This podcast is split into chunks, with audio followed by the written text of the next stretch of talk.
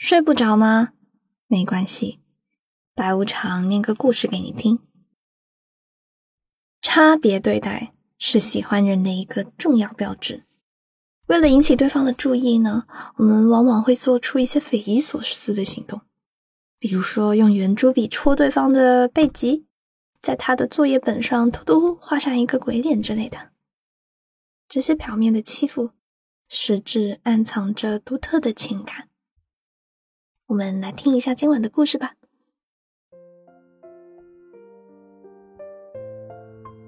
我相信每个人读书时期都会遇到这样的一个男生：学习成绩差，爱打架，爱打小报告，还爱掀女孩子的裙子。只要一想到他，就会让你眉头一皱。而毛可乐就是这样的男生。十岁那年的夏天，随着我妈的工作调动，我转学去了潼南中心小学。开学第一天，留着个波波头的我，像只小猫一样跟在我妈身后走进了教室，坐在了教室最中央的位置。刚开课两天，我经常被后方扔来的粉笔头砸中，每次回头。都会看到坐在最后一排那个瘦不拉几的男生，张牙舞爪的朝我咧嘴笑。那会儿我胆小，还没敢跟我妈说。后来学校给地震灾区举办募捐活动，在我妈的吩咐下，我捧着募捐箱挨个走，每个同学都有序的将纸币塞进了箱里，唯独那个男生。他只丢了一个五毛硬币进去。喂，能不能借我点钱啊？男生翘起二郎腿，眼睛眨巴眨巴的望着我。面对小混混的勒索，我立马抱着募捐箱就走。谁知道他突然抓住我的衣袖。哎，别走啊！我拿弹珠跟你换，行了吧？说罢，他不紧不慢的。从课桌里掏出满满一袋五光十色的玻璃弹珠，龇牙咧嘴的笑。这么多可以吗？不行的话，我把自己当给你。被他这么一调戏，我脸唰的红了，一直蔓延到脖子的位置。他看我脸红的样子，很是得意。紧接着，周围发出了爆裂的笑声。我我急得趴在桌上大哭了起来。不出意外，第二天毛可乐就被我妈罚站了。从那以后，我就把他列入了敌人的行列。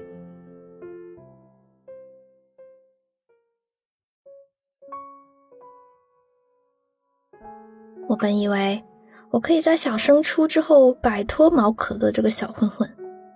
可没想到冤家路窄，他再次和我分到了同一个班。更惨的是，这次他居然还坐在我的斜后座。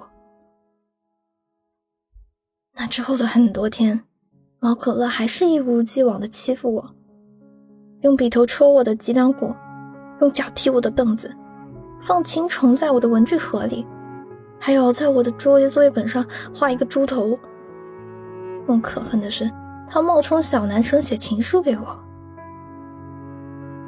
他从不学习，每天不是打架就是去打架的路上。而我呢，只管安心读书，根本没有时间理会他。直到有一天，毛可乐再也没来欺负我，因为他恋爱了。毛可乐的女朋友不但长得很漂亮，而且还很成熟的。我见过她，叫柳依依，明星脸，就算穿上土不拉几的校服，也能成为人群里的焦点。我忍不住怀疑，这么漂亮的女生怎么会喜欢毛可乐呢？我很记得那天下大雨。天空灰蒙蒙的，我匆匆忙忙赶去食堂吃午饭，路上呢看见毛可乐在柳依依班级门口等他，看见柳依依笑嘻嘻的从里头出来，毛可乐为他撑开了伞，然后将伞往柳依依身上靠。在大雨中，我看见毛可乐的后背全湿了，没想到这家伙居然还有这么温柔的一面。早恋的事情哪能瞒得过班主任？毛可乐的爸爸也因此被请到了学校。他爸弯着腰向老师赔不是，然后他爸以迅雷不及掩耳之势，扬手往毛可乐的脸上就打，留下了一道深红色的印子。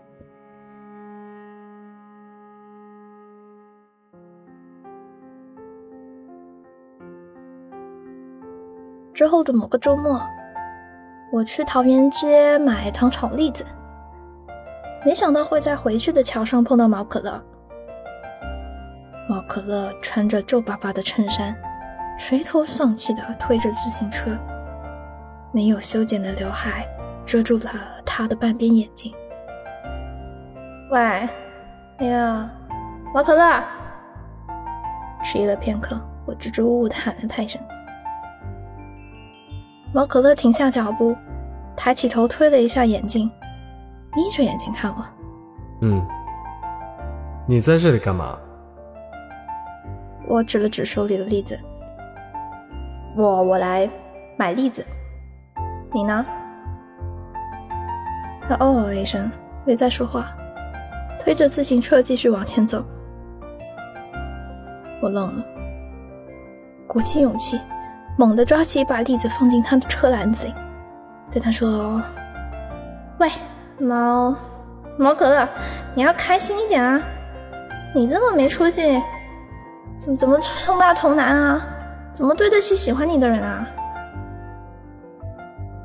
猫可乐被我突如其来的友好吓了一跳，突然转紧了自己的车把手，眼睛忽闪忽闪的望着我。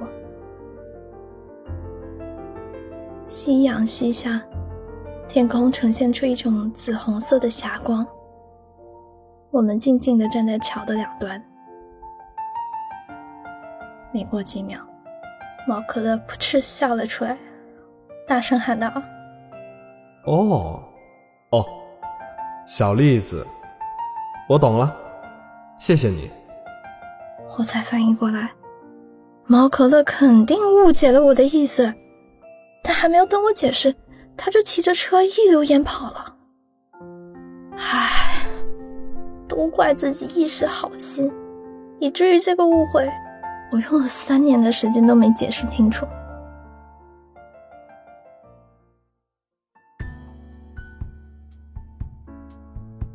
中考之后，我去了市里最好的中学。毛可乐还算可以，他也去了一家不错的。高一的一节自习课，毛可乐突然大步流星地迈进了我的班级。他环视了课室一圈，然后直奔到我的座位，笑了一下，突然抓起我的手，呲溜一下跑到了走廊。伴随着同学们不约而同的起哄，红着脸挣开了他的手，小声问：“喂，你怎么过来的？你们没上课呀？”毛可乐装作没听见。他从袋里掏出栗子，眯着眼睛笑。喏，给你。我今天放假，明天才上课。找你的路上经过那个栗子店，就买了一袋送给你。那天傍晚，我在校门口送毛可乐上公交车。我们在公交车站牌下的长凳上坐了很久，头上的天空碧蓝碧蓝的。远处的路灯像一颗颗金黄色的小星星，一闪一闪。知道我以前为啥欺负你吗？他突然转过身来问我，我仿佛收到了什么暗示，赶紧躲开了他的眼神。啊，嗯，不知道哎。他朝我这边挪了一下，憋了很久才说出了原因。因为你丑。你死定了！我使劲掐他的大腿。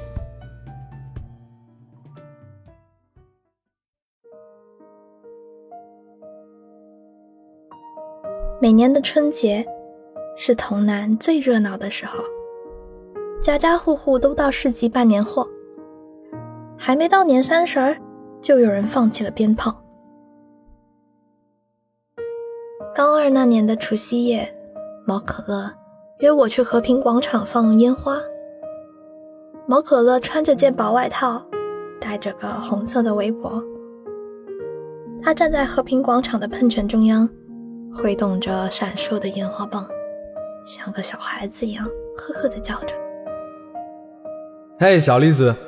这里，这里，这里，快过来！裹得像北极熊似的我快步赶上，二话不说，抓起他手中的烟花棒开始挥舞。我问毛可乐：“哎，你爸妈今年过年没回来吗？”毛可乐折弯了熄灭的烟花棒。我爸妈在我很小的时候就离婚了，我跟我妈，哎。不过他不怎么管我的啦，不然我也不会经常被我的后爸打。我手中的烟花棒啪嗒一下掉到了地上，火星四射。哦，怪不得他一点都不像他爸。哎，对了，你还记得柳依依吗？嗯，是你初中那会儿的那个女朋友吗？其实我跟她从小就认识，她小时候很聪明，可是七岁那年，柳依依的妈妈被他爸卖到江西，一个星期后，他爸给他娶了个后妈。初中毕业之后呢，他就辍学打工养家。我们分别的时候，柳依依跟我说：“他说我们本来就不是同一个世界的人，他不需要别人可怜。”他一定能找到自己的幸福，而我也是。砰，砰，砰！天空传来了几声巨响。少年收住眼泪，抬起头望着天空。我双手合十，许下了一个心愿，希望新的一年，我们都能事事顺心。万事可乐。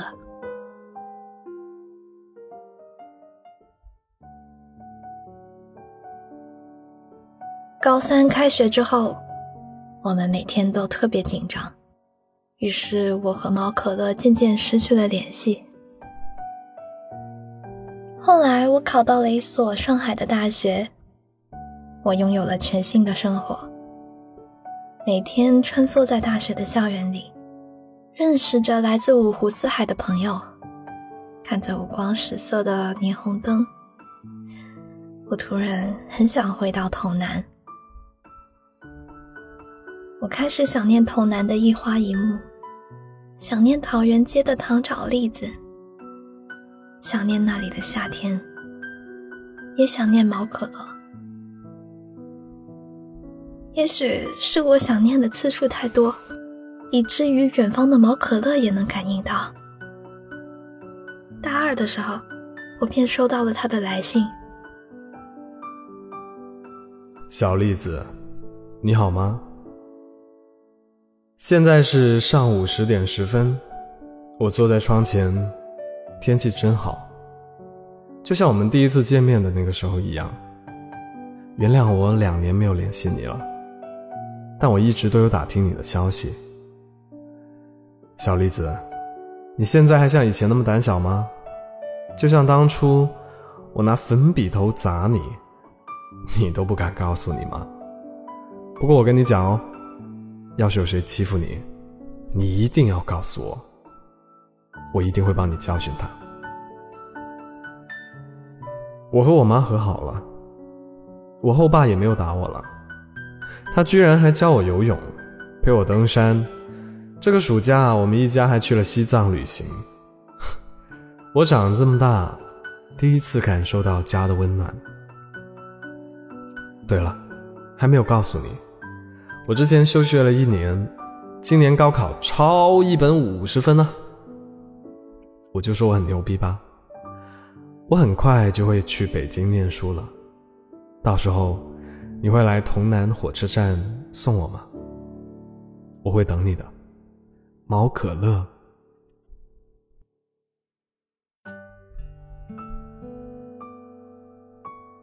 那个夏天，我和毛可乐如期在潼南火车站相见。他穿着一件白衬衣，戴着浅蓝色的帽子。阳光洒在了他的左脸上，我清晰的看见了他脸上的绒毛和忽闪忽闪的鼻尖。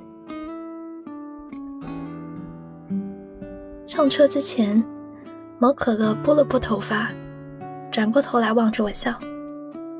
哎，你知道我以前为什么会欺负你吗？他真的好没记性哦，很久之前他就问过这个问题了。嗯？你之前不是说因为我丑吗？你，哎，算了，不说了，这是个秘密。毛可乐向我挥挥手，上了车，嘴里还嘟囔着什么。我眼含泪花，看着他挤进了车厢的人群里，几秒钟的功夫。便不见了人影。秘密，毛可乐，你这个大笨蛋，你还真以为我不知道？下次回潼南，我再找你算账。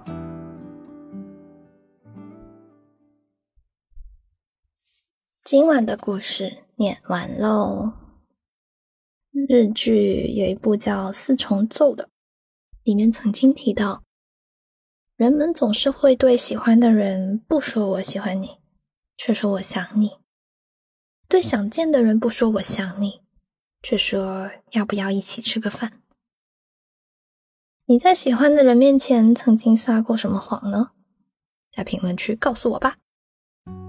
我是白无常，依旧在 Storybook 睡不着电台等你。晚安。